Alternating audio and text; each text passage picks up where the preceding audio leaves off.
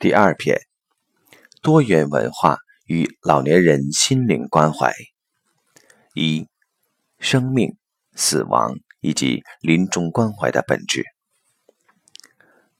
在三维空间里边，我们所理解的生命是从生到死的过程，一切事物有开始，有结束，有它整个过程的成、住、坏、空。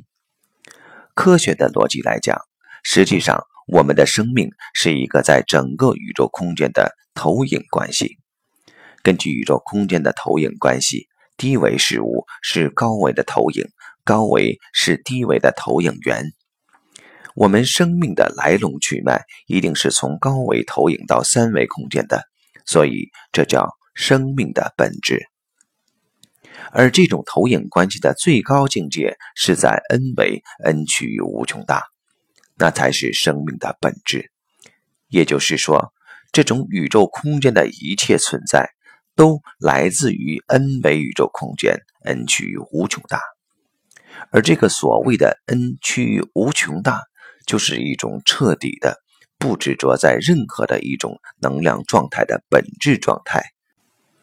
那一切的原因，一切的生命呈现，都是因为起念而产生第一个能量波。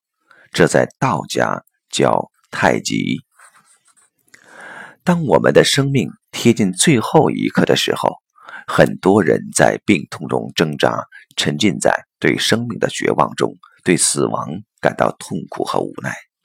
那么，在这个时候，我们的生命能量是一种负向能量，也就是向一个低维度能量状态去的。在这种状态之下。如何能够让生命转化，让生命摆脱这种低维能量的认知状态，将能量调整向一个平静，甚至向更高的能量境界的这种趋势，这是所谓的临终心灵呵护的关键。心灵呵护的“灵”字是高维的，让人能够在这个呵护之下回归高维，这是本质。当然了，这就需要。每一个从事心灵呵护的人，将自己的内在提到更高的维度上去。所以，我们从事老人临终关怀或者老人心灵呵护这件事情，根本的意义在于我们每个参与者自己内在的提升。